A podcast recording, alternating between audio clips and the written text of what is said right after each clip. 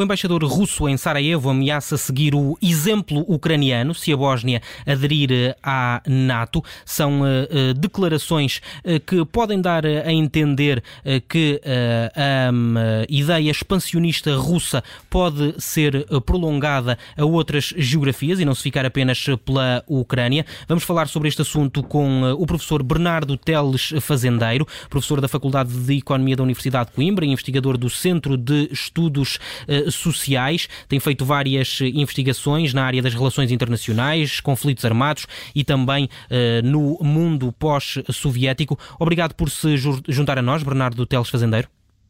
Muito obrigado pelo convite. O que é que o embaixador eh, russo em Sarajevo quer dizer com o exemplo ucraniano? Um, portanto, a Rússia apoiou um, a quando uh, da anexação da Crimeia os separatistas da região de Donbass um, quando eles pretenderam, quando declararam a independência e pretenderam se separar da Ucrânia. Portanto, o que o, o embaixador russo, ao, ao um, fazer essas indicações, um, está, está a estipular é que, prática, é que basicamente, se calhar, a Rússia poderá, caso a situação também na Bósnia se destabilizar, apoiar, neste caso, bósnio-sérvios separatistas, se esses, porventura, quiserem se separar da Bósnia. Portanto, é, o, quer dizer, o objetivo central disso, cá não é, não é, obviamente, a própria política doméstica e nacional da Bósnia atual, que já demonstrou, na, maioria da sua população, que pretenderia uh, juntar-se à União Europeia e também à NATO. O objetivo, se calhar, mais aqui é destabilizar um, a Aliança Transatlântica e as próprias relações da União Europeia um, e, de certa forma, desviar a atenção de muitos dirigentes europeus para fora da Ucrânia e para outras uh, regiões, em particular os Balcãs. Mas isto pode ter um, um, efeito de medo em todos aqueles países que estão próximos uh, da Rússia? Com certeza, o objetivo é precisamente esse, o objetivo mesmo é de fomentar medo e a, e a partir desse medo desviar as atenções e quanto muito a petrechar também, portanto, fortalecer a posição da Rússia fora uh, do contexto da Ucrânia. Professor, hum, entretanto, hum, têm decorrido uh, várias negociações, não só as que uh, acontecem entre a Rússia e a Ucrânia, mas outros países uh, têm, têm se posicionado de alguma forma hum, e até tendo alguns encontros. Hoje mesmo, o presidente americano esteve à conversa com o presidente chinês. Desta conversa, nós já conhecemos por esta altura qual é que é a posição chinesa, transmitida pelas autoridades chinesas e Hum, aquilo que chega de, de Pequim é que uh, esta guerra não beneficia a ninguém.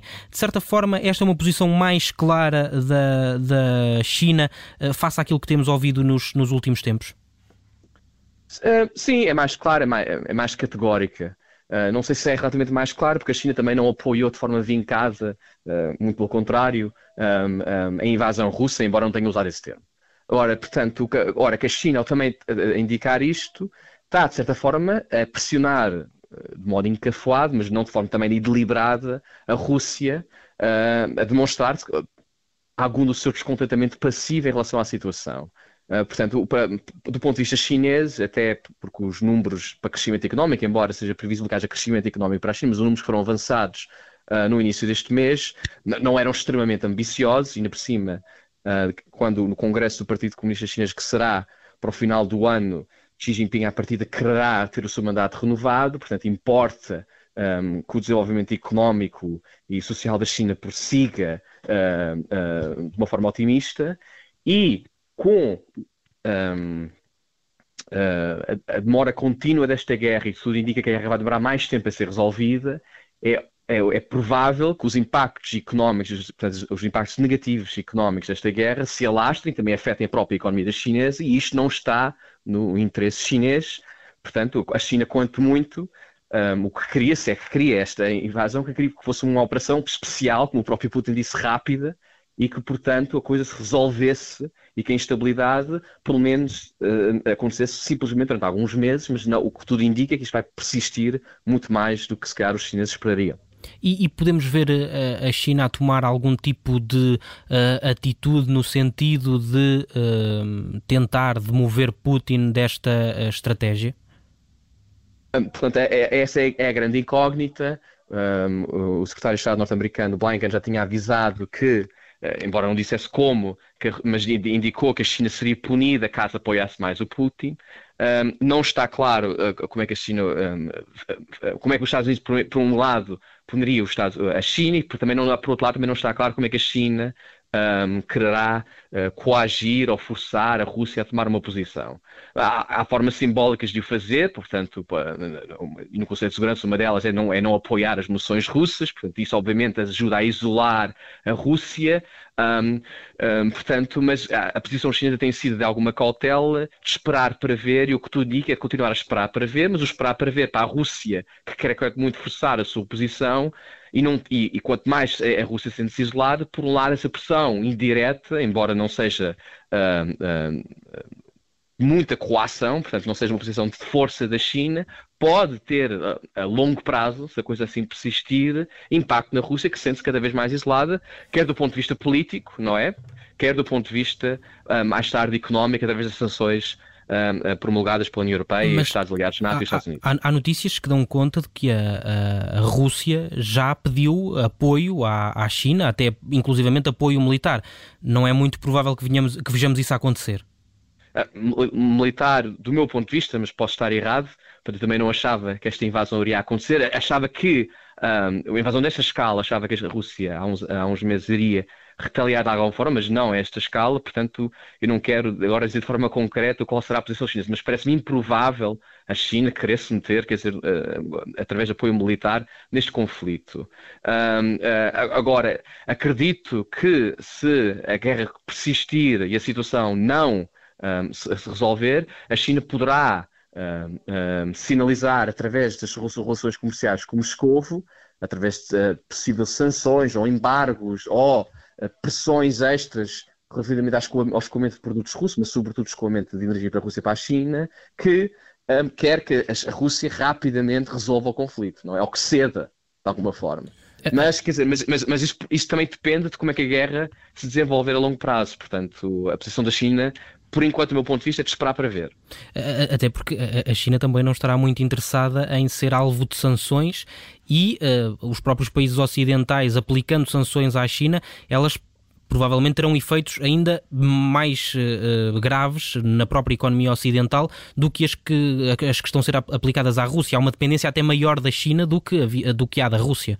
Claro, mas, mas, mas, também do mesmo ponto de vista, para muitos Estados ocidentais, portanto, isso, europeus sobretudo, também não há um interesse em também isolar uma grande economia como a China, cujo impacto no mercado internacional é muito maior do que a Rússia, incomparavelmente maior, independentemente da, da importância que a Rússia tem uh, no setor energético, que obviamente afeta todos os outros setores, mas a China, portanto, está ligada a todos os setores da economia internacional, não interessa também à União Europeia, em particular, e aos Estados Unidos da América, embora os Estados Unidos da América, se calhar, tenham maior capacidade de manobra, não sei, um, um, no sentido de uh, também isolar a China, portanto, isso então, isso então ainda uma, uma recessão económica talvez ainda maior, que não é do interesse de ninguém. Portanto, faça o que já está a acontecer na Ucrânia e na Rússia, isso do ponto de vista da gestão política e económica já é uh, bastante complexo. Se juntarmos a China a essa equação, um, uh, torna-se muito, muito, muito difícil de resolver a longo prazo. E como é que está a olhar para as eh, negociações e para os últimos dias de negociações uh, diretas entre a Ucrânia e a Rússia?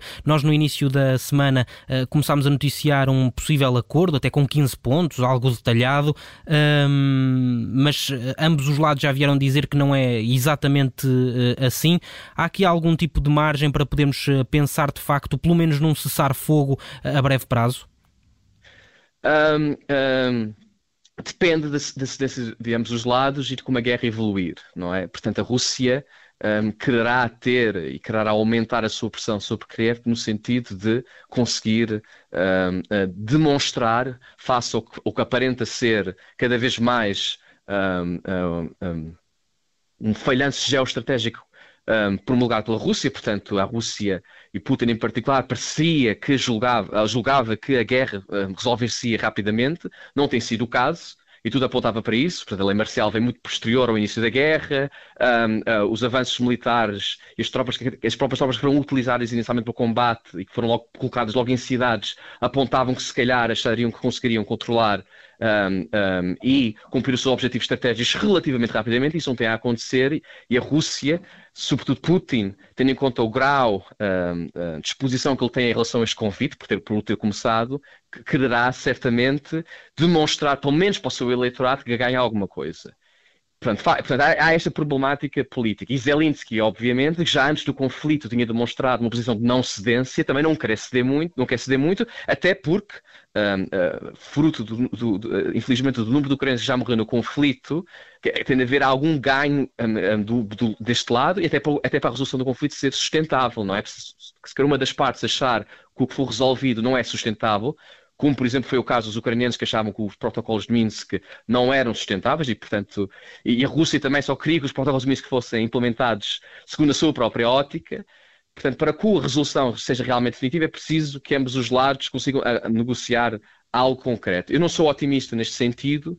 Acho que a posição russa um, um, pede demasiado à Ucrânia, que no fundo pede basicamente na prática para a Ucrânia abdicar a sua soberania e, ao mesmo tempo, um, um, um, e portanto, face a essa situação, parece-me improvável uhum. que haja uma resolução a longo prazo, dependerá mais, no meu sentido, de como a guerra evoluir no, no, a longo, no longo prazo e da resistência demonstrada pelos ucranianos. Muito bem. Bernardo Teles, fazendeiro, vamos ter certamente mais oportunidades para falar, até porque as negociações vão continuar a decorrer e haverá novos detalhes certamente a cada dia que passa. Muito obrigado por se ter juntado a nós. Muito obrigado, foi um prazer. Obrigado pelo convite.